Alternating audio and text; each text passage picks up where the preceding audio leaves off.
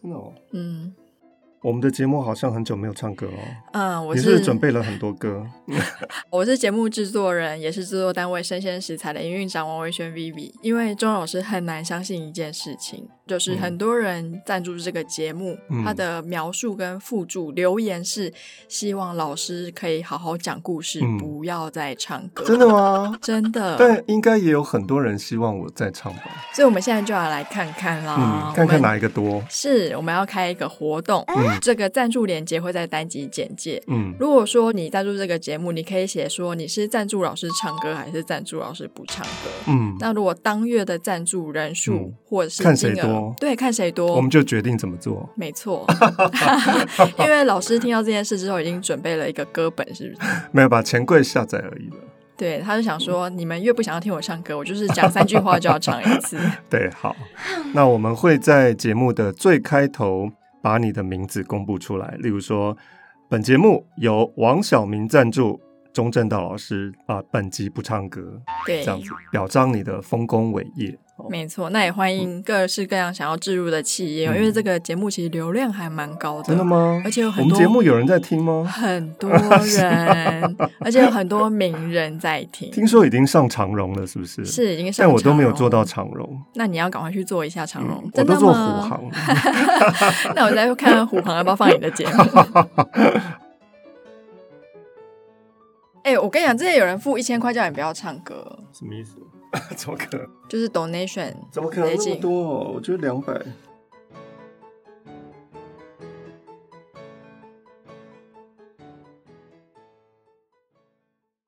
本节目由生鲜食材科技出品。Hello，欢迎一起今天遇到艾琳姐。上次我们看到于佳音跟夏宗玉在电影院的前面相识，又刚好佳音的好朋友秀娟帮佳音找了一个家教的工作。是秀娟的丈夫的大哥有一个女儿需要家教，而这位大哥夏宗玉就是佳音在电影院前面认识的男生。夏家的小女儿小蛮今天生日，而他们又在礼品店遇到了，哪有这么巧的事情呢？显然这是一个通俗故事，很像是好莱坞爱情文艺片。后来夏先生终于承认这里就是他家，问佳音说。您就是家教于小姐吗？夏先生把东西还给她，因为佳音太惊讶了，东西掉在地上。佳音就说：“这是我送给小蛮的生日礼物。”夏宗玉便交给小蛮说：“喏，这是老师送给你的。”小蛮来不及要拆礼物，问说：“老师，这是什么东西啊？”夏宗玉就说：“你连谢谢都不谢谢一声吗？”姚妈冷眼旁观到现在。还没有十分懂为什么家教老师跟夏先生会一起回来呢？但是他却笑嘻嘻的帮腔说：“要说谢谢老师啊。”女儿小蛮早就注意到夏宗玉手背里面夹着一包，就问说：“爸爸，这是什么？”夏宗玉说：“这是我买给你的生日礼物，你不说谢谢，我就要拿回去喽。”然而小蛮的牛性子又发作了，只是一味的要看这个礼物。佳音送的是一盒糖，夏宗玉跟小蛮说：“让姚妈给你收起来吧，等你牙齿长好了再吃。”又跟佳音说：“她刚刚掉了一颗牙齿呢。”佳音笑说：“啊，我看我看。”小蛮张着嘴让他看了一看，却对那盒糖没什么兴趣，发了一会儿呆，闷闷不乐。也许是不能当场吃吧。佳音就说：“早知道我还是送你那副手套了。”我本来是要送你手套的，小蛮听不得这句话，就闹了起来，说：“我要手套，我要手套。”宗玉觉得非常的抱歉，说：“这个孩子真可恶啊，当着老师一点礼貌都没有。”一说，小蛮就索性红头胀脸的哭了起来。佳音忙劝着说：“今天过生日，不可以哭哦。”小蛮呜咽的说：“我要手套。”佳音和他悄悄的商量说。你喜欢什么颜色的手套啊？小蛮就拉拉佳音肩上的柠檬黄的绒线围巾，说：“我要这个颜色。”可见的小蛮是喜欢这个老师，而顺道喜欢老师身上的颜色。这跟张爱玲对她的妈妈喜欢蓝绿色是一样的。而手套，我们知道它是 glove，里面隐藏着 love 爱情。那是不是张爱玲正在用一个浮现来描写夏宗玉跟于佳音之间的爱情已经慢慢的萌生了？这个时候，姚妈得空就出去了，有几句话要盘问这个车夫。她非常想知道，为什么夏先生跟于佳音会一起回来呢？这个车夫搁起了脚，在车里面打瞌睡。姚妈就倚在车窗上，一双手抄在衣襟底下。缩着脖子，轻声地笑说：“哎哎哎，这个老师原来是我们老爷的女朋友啊！”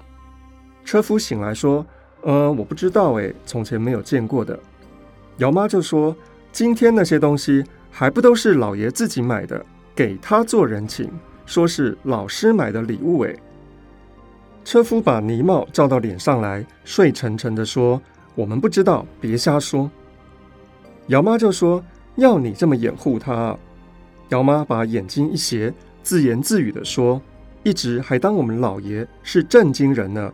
原来……”车夫嫌烦说：“就算他们本来就认识的，也不能这样子瞎造人家的谣言呢。”姚妈就拍手拍脚的笑道：“说，瞧你这个巴结的劲儿！要不是老爷的女朋友，你干嘛这么巴结啊？”显然，姚妈是一个双面人。吃点心的时候，姚妈帮着小蛮围围兜兜，便望着佳音，眉花眼笑地说：“这个孩子也真可怜呐，没人疼。现在好了，有老师疼了，也真是好缘分。”他们吹了蜡烛，吃了蛋糕。夏宗玉与于佳音说的一些话，都是有关于孩子的话。两人其实什么话也不想说，心里静静的，讲的那些话，如同折给小朋友玩的纸船。浮在轻而深的沉默的水上，夏宗玉看着他，于佳音坐的地方照了一点太阳。他穿着呢的袍子，想必是旧的，因为还是前两年流行的大袖口。佳音的身上呢，是苍翠的颜色，上面卷着一点银毛，太阳照在上面，也蓝茵茵的成了月光，仿佛是日色冷轻松。张爱玲在这里以冷调来描写宗玉眼中的佳音，也暗指这两个人日后在爱情上的发展。这个时候，姚妈进来说：“于小姐，你的电话。”佳音诧异地说：“我的电话谁会打给我啊？”佳音才一出去，姚妈便搭讪着立在夏宗玉的旁边笑说：“不怪我们小姐一会儿都离不开这位老师呢。”连我们底下人也在那儿说：“真难得啊，这位于小姐又和气又大方又得人心呢。”宗玉就沉下脸来说：“你怎么这么啰嗦啊？”正说着，佳音已经进来了，说：“对不起，我现在有点事情，我要走了。”夏宗玉见佳音面色不太好，站起来扶着椅子，说了声“哦”。佳音苦笑着又解释了一句，说：“没什么啦。”我们家乡有人到上海来了，房东太太给我打一个电话。谁来了呢？是佳音的父亲来了。佳音跟父亲很久没有联络了。佳音最后一次见到他父亲的时候，他还是个风致翩翩的浪子呢。现在已经变成了一个邋遢的老头子，鼻子也勾了，眼睛也黄了，抖抖呵呵的，袍子上面罩着一个旧马褂呢大衣。外貌有这样的改变，佳音一点都不诧异。佳音从前太恨他了，太认识他了。爱玲姐的名句来了，她说：“真正的了解一定是从爱而来的，但是恨也有它的一种奇异的、彻底的了解。”场景来到了佳音的房间，佳音极力的镇定着问说：“爸爸，你怎么来了？”他的父亲迎上来说。哎呀，我的孩子，现在长得真是漂亮啊！我要是在外面见到，我真的不认识你了。佳音单刀直入地说：“爸爸，你到上海来有什么事情？”于老先生收起了笑容，恳切地说了一声：“佳音啊，我就只有你这样的一个女儿。我跟你娘虽然离婚了，你总是我的女儿，我怎么不想来看看你呢？”佳音皱着眉毛，别过脸去说。那些话你还说他干什么？于老先生说：“佳音，我知道你一定是恨我的，为着你娘，也难怪你。你娘真是冤枉，受了许多苦啊。”父亲一眼就看到桌上有一个照相架子，便把身子一错，和照片面对面相了一相，说：“哎呀，这就是他吧？头发都白了，可不是优能伤人吗？我真是负心啊。”父亲脱下了瓜皮帽，摸摸自己的头，说：“自己倒还年轻，却把你害苦了，现在后悔已经晚了。”佳音不愿意父亲对着这张照片指手画脚的，仿佛亵渎了照片，便径自把那个照片收到了抽屉里面。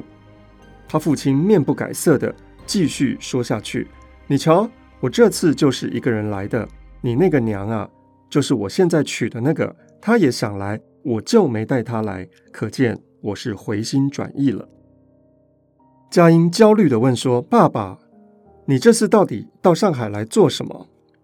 于老先生说：“佳音啊，我现在一心归正了，想找个事做做，所以来看看上海有没有什么发展的机会。”佳音说：“哎呦，你做事恐怕也不习惯的，我劝你回去吧。现在找工作真的不容易。”于老先生说：“连你都找得到事，我到底是个男子汉呢。你现在在哪做事啊？”佳音就说：“我这个也是同学介绍的，在一个人家里面教书。我劝你早点回去吧。”于老先生愣了一愣，站起来背着手转来转去的说：“我就是听你的话回去，我连盘缠钱都没有呢，白跑一趟，这算什么呢？”佳音就说：“你在这里住下来更费钱呢。”于老先生自我防卫的，又有点羞愧的咕哝了一句说。我就住在你那个娘的一个妹夫那里。佳音不想理会那些，就说：“爸爸，我这儿省下来有五万块钱，你要是回去，我就给你买一张船票。”于老先生听到这个数目，心里动了一动，就说：“哎呀，佳音，你不知道啊，一言难尽。我来的这个盘缠钱呢，都是东凑西挪的借来的，你这样叫我怎么回去见人呢？”佳音就说：“我就只剩这些钱了，我也是最近才找到工作的。”于老先生看着女儿一身的穿着，又看一下这个房间有够简陋的，不禁摇头长叹说：“哎呀，看你这个样子，我还真是看不出，原来你过得这么苦啊！论理，你今年也二十五了，其实应该是我这个做爸爸的责任，找一个门当户对的人家。”你也就不用这么辛苦了。佳音蹙着额头，背转身去说：“爸爸，你还讲这些废话干嘛呢？”于老先生自顾自地说：“哎，算了吧，我不能再拖累你了。刚才你说有多少钱呢？”于老先生变得非常的爽快利落，说：“那么你就给我吧，我明天一早就走。”父亲当然没有走。第二次他出现的时候，就已经在夏家的大门口了。夏宗玉匆匆的出门去上班，而于老先生在门外注意到了那部汽车。他把汽车里面的人的年纪、身份都看在眼里，然后他上门按铃说：“这儿有个于小姐在这里吗？”他嗓门非常的大，姚妈非常的诧异，糊起了一张脸说：“是的，干嘛？”于老先生说。劳您驾进去通报一声，就是老太爷来看他了。姚妈将头一抬又一低，把这位老先生上上下下的看了，说：“老太爷。”客厅的门没有关，这对话让佳音听到了。佳音疑疑惑惑的走出来说：“找我吗？”一看到是他父亲，不由得冲口而出说：“咦，你怎么还没走啊？”于老先生笑起来说：“傻孩子。”我干嘛走啊？我走我就不会来这了。佳音发急地说：“你怎么到这里来了？”于老先生大摇大摆地往里面走，说：“我上你那儿了，你不在家吗？”佳音几乎是要顿足，跟在他的后面说：“我怎么能够在这儿见你啊？我还要教书呢。”于老先生只管东张西望，啧啧的赞美说：“哎呦，这里真是不错啊！”姚妈一听是佳音的父亲，立刻改变了态度，满脸春风的往里面让说：“老太爷坐会儿吧，我就去给您沏碗热茶。”于老先生如同雨打残荷似的点头呵腰，笑说：“劳驾劳驾，我正口渴呢。”姚妈一路领进了客厅，忙得花枝招展了起来。小蛮见了生人，照例缩到一边去，单单的注视着。这个“单单”呢，会让大家想到虎视眈眈，“单单”就是眼睛往下看的意思。于老先生也夸奖一声说：“哎呦，这孩子真是喜相啊！”佳音等姚妈出去了，便焦虑低声的说：“哎呀，爸爸，你真是的。”我待会回去再跟你说吧，你先走好不好？于老先生反倒摊手摊脚的坐下来，又笑又叹的说：“哎呀，你到底年纪轻啊，实心眼，你真是有造化，碰到这么好的一个人家，你就看刚才那位妈妈这份热络，干嘛还要拘束呢？这个椅子坐着不也是舒服的吗？”父亲就在沙发上颠了一颠，翘起了一只腿来。头动尾巴摇的微笑说下去，也许有机会，他们主人回来了，托他给我找个事，那还不成吗？佳音听了之后，越发的慌了，四顾无人的说：“爸爸，你这些话给人听见了，拿我们当什么呢？我求求你。”读到这里，我们会想起一个韩国的电影，也就是《寄生上流》，也是从家教开始的，一家人都在这里工作了。当然，这个父亲也未必会成功。我们继续看下去，这个爸爸会使出什么招数呢？话还没说完，姚妈就进来奉茶了，又送过来香烟，点火说：“老太爷抽烟呢、啊。”于老先生说：“劳驾，劳驾。”他向佳音心平气和的一挥手说：“你们有功课，我坐在这里等好了。”姚妈就说：“您就这边坐坐吧。”小蛮念书也不就是那么回事吗？佳音正要开口，被他父亲这样子一挥手，抢先说道：“你去教书得了，我就跟这位妈妈聊聊天。这位妈妈真周到，我们小姐真亏您照顾啊。”姚妈就笑说：“哎呀，老太爷客气啊，我不会做事的。”于佳音非常的无奈，只得和小蛮在客厅坐下来，一面上课。一面只听见他们两个人有说有笑的，彼此敷衍的风雨不透。于老先生四下看过之后，指点的说：“你看这个地方多精致啊，收拾得多干净啊！你要是不能干还行吗？没看到别的妈妈，就你一个人啊。”姚妈说：“可不就我一个人吗？”于老先生忽然发起了思古之幽情，叹说：“现在啊，时势不同了。”要像我们家从前的佣人啊，谁一个人做好些事情呢？管床铺就不管擦桌子的。姚妈一方面谦虚着，一方面保留她的自傲，说：“我们这儿的事情也没多少了。我们老爷爱干净，差一点都不行的。我也做惯了。”于老先生忙接着问：“你们老爷挺忙的吧？他是在衙门里做什么的？刚才我来的时候。”看见一个仪表非凡的爷们坐着汽车出去了，就是他吗？姚妈说：“就是啊，我们老爷有一个新中药厂，是自己办的，整天忙着呢，都不在家。现在我们小蛮索性有于小姐来了，算是有个伴了。”小蛮不停地回过头来，被这两个人的聊天打扰了。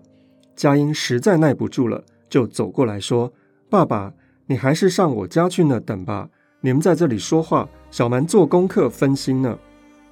于老先生看看表，就站起来说：“好，好，好，我走。你什么时候回去呢？”佳音说：“我五点半就回去了。”于老先生说：“那我在你那儿枯坐三四个钟头干嘛呢？要不你有零钱吗？给我两个，我去洗个澡。”佳音吃惊地说：“我那天不是给你五万了吗？”于老先生说：“哎呀，你不想上海这个地方？”五万块花了这么多天的，还不算省的吗？佳音不免生气地说：“你是不是又到哪里逛去了？”于老先生脖子一歪，头往后仰，厌烦地斜眼看着他的女儿说：“那几个钱哪够逛啊？哈，你不知道了，你爸爸又不是没开过眼的。从前上海堂子里的姑娘提起于大少来，谁不知道啊？那时候的官人真有一副工架子，那真是有一手。现在呢，这般什么舞女啦、向导啦，我哪里看得上眼呢？都是没经过训练的黄毛丫头去骗骗那些暴发户。这个成人的话题实在是不适合小蛮听到。佳音拧着他的眉头，也不作声，开皮包，拿出几张钞票，就把父亲送走了。小蛮伏在桌上，一阵子没有声音了。他却悠悠地说：“老师，我想吃西瓜。”佳音走过来笑说：“这个天这么冷，哪有西瓜啊？”小蛮说：“那我就想吃冰淇淋，吃点凉的。”佳音俯身望着小蛮说：“耶，你怎么了？你是不是发热了？”小蛮说：“今天早起就有点难受。”佳音就说：“哎呀，你怎么不早说啊？”佳音把小蛮送上床去，又叮咛了姚妈几句话，说：“晚上六点钟，你们老爷要是不回来，你就打电话去跟老爷说一声，那个发热好像蛮严重的呢。”姚妈就说：“哦，您再坐会儿吧，等我们老爷回来了，让汽车送您回去吧。”佳音就说：“不用了，我先走了。”夏先生当晚就请了医生，打发车夫去买药。他在小孩的房间里面踱来踱去，人影幢幢。孩子脸上红彤彤的，迷迷糊糊，嘴巴里面不知道在说些什么。夏宗玉突然有一种不可理喻的恐怖，仿佛小朋友说的是另外一个世界的语言了。夏宗玉伏在毯子上面，凑近了女儿，凝神听着她在说什么。原来小蛮在那里喃喃地说着：“老师，老师。”老师，你别走啊！夏宗玉一听，心里重重的跳了一下，仿佛自己的心事被人道破了。他伏在床上一动也不动，背着灯光，脸上露出一种复杂的柔情。这个柔情，扎林形容说，像洗涤伤口的水，虽然是涓涓的细流，也是痛苦的。而此刻，佳音在房间里面点上了灯。他刚刚到公用的浴室里面洗了一些东西，却拿到自己的房间里面来晾着。两双袜子挂在椅背上，手绢子贴到玻璃的窗上面，一条网花白蕾丝的手帕，一条粉红的，上面有蓝墨水的痕迹，一条血青的，窗格子都快要贴满了，就等于是放下了窗帘，留住了满屋子的气氛。手帕湿淋淋的。玻璃上面流下水来，有点像是雨打梨花深闭门。突然之间，有敲门的声音。一开门，佳音就吃了一惊，说：“咦，夏先生。”夏先生说：“冒昧的很。”佳音非常的慌张。夏先生为什么要来呢？小蛮的病情是不是很严重呢？宗玉这次的造访。是不是别有所求呢？请听下回分解。